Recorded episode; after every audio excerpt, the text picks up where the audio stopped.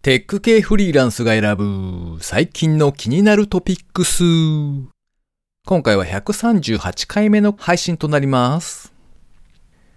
一時期流行ったセカンドライフ、VR も普及して技術的にもいい頃合いなので、そろそろサードライフとか出せばいいんじゃないですかね。この番組ではフリーランスのエンジニアである私 S が最近気になったニュースや記事をサクッと短く紹介しております。IT 関連をメインにですね、ガジェットだったり新サービスの紹介だったり気になったものを好き勝手にチョイスしております。今回は記事を2件ほど紹介させていただきまして、えその後ですね、AI メーカーを開発されていらっしゃる辻さんへのインタビュー3回目をお届けしたいと思います。ご意見ご感想などありましたら、ハッシュタグカタカナでテクフリでツイートをいただけたらありがたいです。では一つ目の記事ですね。車を持ち上げ、険しい山道も登れる、有人制御の電動式外骨格ロボット。 fabcross for エンジニアのサイトで掲載されていた記事ですね。カナダに研究開発拠点を置く Furrion Exo-Bionics は2020年8月21日より Alpha Mecha Pilot Program への支援を募集開始しました。この Alpha Mecha Pilot Program というのはですね、四足歩行エクソスケルトン、エクソスケルトンと書いて外骨格という意味みたいなんですが、えこのロボットを使ったスポーツ競技を実現させるためのプロジェクトだそうです。このロボットというのはですね、最近よく見かける全自動のロボットではなくてですね、人間が自分の両腕、両足を駆使して操縦する外骨格のロボットですね。高さ4.2メートル、最大幅5メートル、重量が3.5トンというかなりヘビーなロボットですね。これを開発された方はですね、このロボットを使ったオフロードスポーツ大会の開催を目指しているそうで、キックスターターで目標金額を達成。43,250カナダドル、約346万円の支援金額を集めたそうです。動画でですね、ロボットに人間が入って操縦しているっていう状況というか、まあ、かっこいい紹介ビデオが見られるんですけれども、このロボットがなかなかメカメカしくってですね、そそられますよ、ええこいつを二足歩行にしてだんだん大きくしていくとですね、多分勇者ライディーンとかになるんだろうなぁなんて思って見ておりました。では次二つ目ですね。今回はこれが最後の記事紹介となります。 Flexbox Defense。タワーディフェンスゲームを通じてフレックスボックスの使い方を学ぶ。MOONGIFT さんのサイトで掲載されていた記事ですね。 Flexbox Defense は CSS3 のフレックスボックスをタワーディフェンスゲームをベースに学ぶウェブアプリですね。フレックスボックスの記述によって大砲の位置を調整。そしてゲームが開始されると敵キャラがスタートからゴールに向かって進み、大砲がですね、弾を発射してやっつけていくと。ですが、敵を全部やっつけられずにですね、ゴールに到着してしまうとアウトという形ですね。要するに CSS の記述でですね、大砲の位置をこう自分で考えながら事前にこう調整しておくんですね。こうやってやっておけば敵を全部やっつけられるかなということを考えて、位置をセットしまして、そしてゲームスタートってやると、あとは見守るというタワーディフェンスゲームですね。まあ、サイトのデザインとかをやっているときにですね、あの、グリッドと、それからフレックスボックスと、が、こう、どう使い分ければいいのじゃというか、まあ、未だに頭の中で結構ごっちゃになっている気がするので、えーちょっと紹介してみました。ということで、今回の記事紹介は以上となります。では続きまして AI メーカーを開発していらっしゃる辻さんへのインタビュー3回目をお届けします。就職をするタイミングの頃っていうのは、はい。なんて言うんですか？世間的にはどんな状況だったんですか？氷河期とか、こう、売り手市場とか結構いろいろあるじゃないですか。あ、そうですね。今、就職氷河期って言われてた時期なので、そうですね。就職も大丈夫なのかとは、こう、心配には思ってましたね。うーん。まあでもすんなり進んだんです？すんなりではないですね。と僕の場合だと、まあ、IT 系の、まあ、エンジニアの方に絞ったので、地元プラス名古屋だとか東京の方で、なんかいい会社ないかなって、こう、いろいろ説明会とか参加して、興味がある会社には、まあでも10から20ぐらいをこう、いろいろ探し回ったっていう感じですね。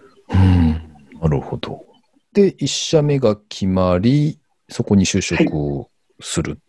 そうですね。はい。その時からもうウェブ系というか PHP 関係だったんですか？そうですね。もともともうウェブ系を絶対やりたいと思ってたので、なので本当にそっちに絞って探してましたね。あうんの、会社さんも。えっと、なんか、ここ最近めちゃくちゃ忙しそうな感じが してるんですけど、某ね某。 Slack の中とか見てるとなんか、2時ぐらいの時刻になんか、久しぶりにこの時間に帰るとかって言って投稿されてたのを つい最近見たんですけど。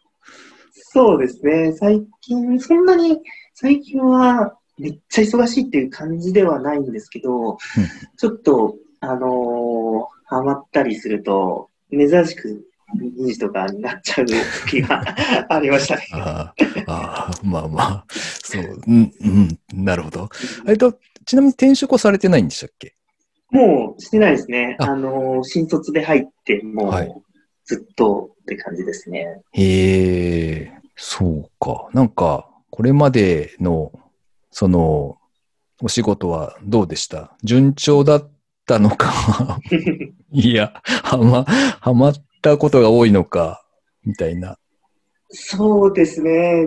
順調とはやっぱり言えないんですけど、まあ、修羅場もこう、いろいろくぐりつつ、まあ、僕自身、そんなにそのエンジニアとして全然素質があるわけじゃなくて、ただ、いろいろ修羅場をくぐってなんとかこう、できるようになってきたっていう、多分僕は下地をこう積み上げて、なんとかやれてるっていう感じの印象がありますね。自分的にも。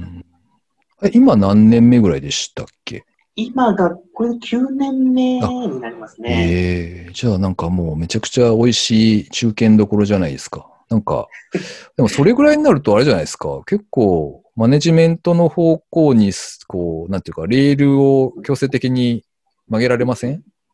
そうですね、マネジメントの方に行くんですが、それやりつつ、自分のプロジェクトもっていうのがあるので、両方とちょっとやらないといけないっていうので、僕は結構、あの、忙しくなったりすることがありますね。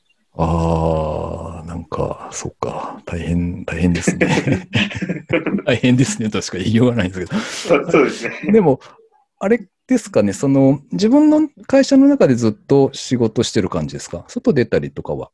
基本的にはもう会社の中でですね、過去にまあ、あの、3ヶ月ぐらいこう常駐で、まあそれ、基本的には常駐はしないっていう会社の方針がああるので、あの、一回だけ常駐大手企業さんの方に行ったことがあって、その時は結構いい経験になりましたね。へえ、そのいい経験っていうのがすごく含みがあって素敵な表現だなって今聞いてました。そうですね、その時は東京にこう、一人で行って、そうですね、一人暮らしして、みたいないいっすね感じで。したね。へえ。結構、まあ、最初は結構修羅場を、あの、くぐったんですけど、あのーまあ、そこも1ヶ月ぐらいで過ぎれば、結構いい感じの、あの、あ生活を送れてました。なるほど、なるほど。そうか。まあじゃあ、なんというか、割と激しいところをくぐり抜けつつ、こう実力をつけてこられたっていう感じなんですね、きっとね。そうですね。えーさてさて最後に近況なんぞをブツブツとお話ししておりますけれども、先日歯医者さんへ行ってきたんですよ。定期検診がありまして、まあ見てもらっていたんですけれども、最後の最後にですね、あれ？ちょっと待ってください。ここ虫歯ですねって言われて、こう虫歯が発見されたんですよね。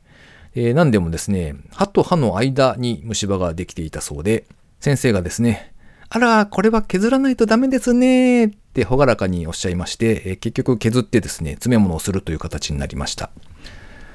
いや、あれですね、年を取るとですね、だんだんと歯もダメになっていくなーというのを、こう、しんみり実感している今日この頃ですね。